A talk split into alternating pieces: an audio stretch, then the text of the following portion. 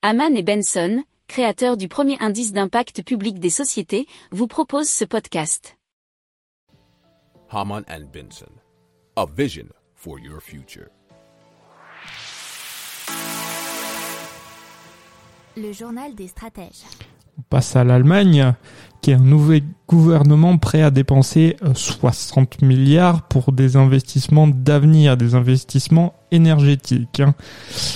Alors ces fonds seraient prélevés sur une partie des nouvelles dettes contractées au titre du budget 2021, mais qui n'ont pas été utilisées. Et donc la coalition s'est fixé l'objectif de produire 80% d'électricité d'origine renouvelable d'ici 2030.